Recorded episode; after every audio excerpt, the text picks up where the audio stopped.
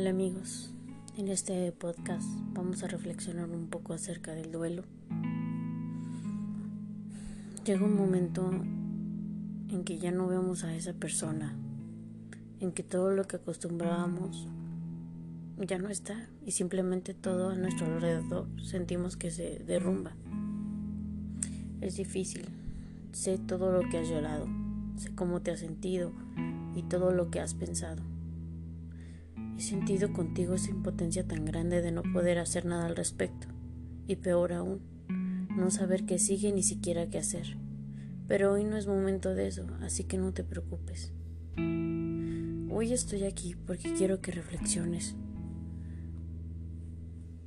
Y que reflexionemos juntos sobre la auténtica verdad que esconde esta tristeza, para que entendamos mejor sus causas y en consecuencia aprendamos a dejar ir a esa persona que ya ha partido sanando por completo nuestras heridas y su ausencia. Sé que te duele. Sé que como nadie le has llorado a esa persona o a ese ser querido o esa mascota que tienes. Nadie va a poder entender nunca el dolor que sientes. Estás en tu casa, sientes solo, sientes que de repente un frío te envuelve y sientes que ya no puedes escapar. Y bueno, ¿por qué no hablamos del duelo? Probablemente por los mismos motivos por los que no nos gusta hablar de la muerte. El elefante a mitad de la habitación de nuestra sociedad. Vivimos completamente de espaldas a ella expuestos constantemente a informaciones acerca de los nuevos superalimentos, complementos o consejos que nos harán vivir más años. Nadie se atreve a decir que por más semillas de chía y bayas de goji que comamos, nos vamos a volvernos inmortales.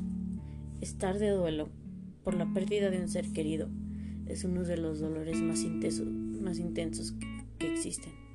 Un estudio reciente realizado en Australia sobre más de 26 mil millones personas y publicaciones en la revista Plus One, ha concluido que la muerte de un amigo cercano provoca serias disminuciones en la salud física, mental, en la estabilidad emocional y en la vida social, y que las consecuencias físicas y psicológicas pueden llegar a durar cuatro años y no uno, como se creía hasta hace poco.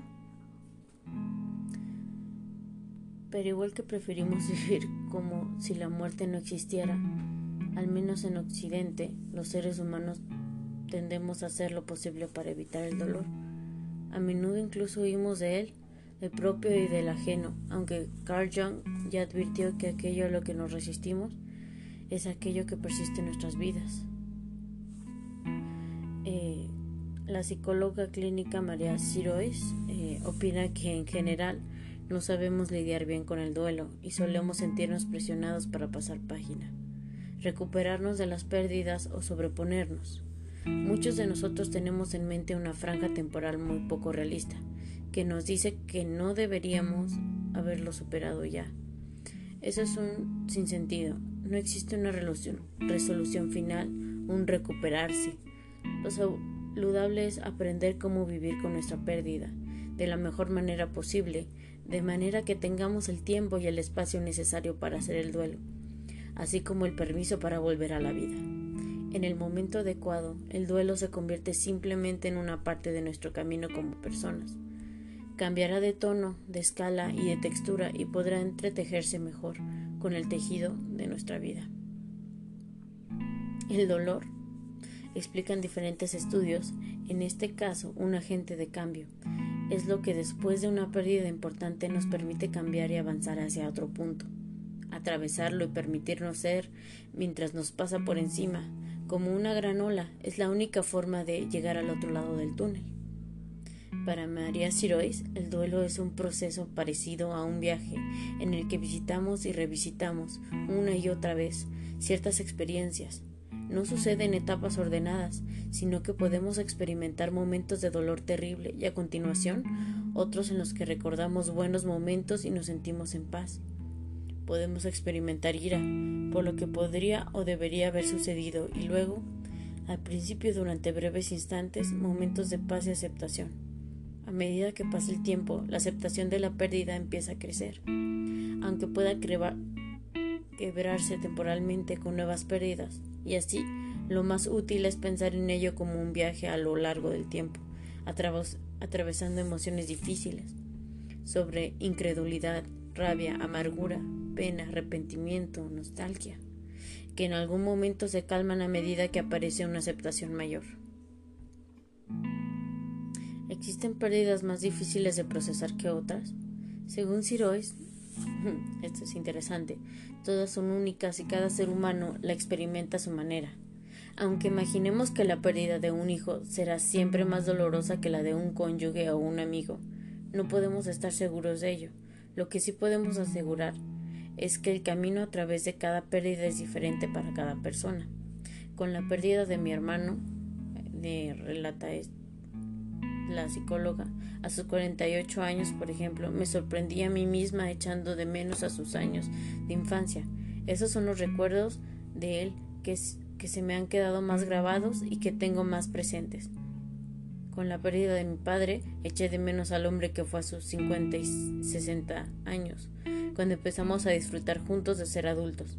Creo que lo que más me ayuda es saber que necesitamos darnos a nosotros mismos el permiso para vivir nuestras pérdidas, con la autenticidad, sin juzgar a la experiencia.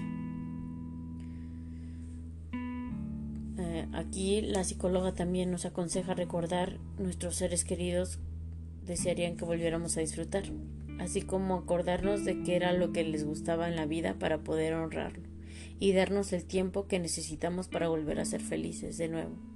Es un camino de meses o años, no de semanas, advierte la psicóloga. Y si queremos ayudar a alguien cercano que está atravesando ese proceso de duelo, no es algo inmediato pero con el tiempo y con mucha empatía podemos ayudar a esa persona a darse cuenta de los momentos que se siente mejor. Momentos en que, aunque sea brevemente, pudo sonreír o se sintió en paz. Cuando somos testigos de ello junto a esa persona podemos animarla a darles prioridad, a agendarlos incluso en su jornada, para que comience a darse permiso para ver que la vida no es solo dolor sino también conexión, amor, alegría, asombro y disfrute. Este permiso con el tiempo adecuado para cada uno es lo más importante.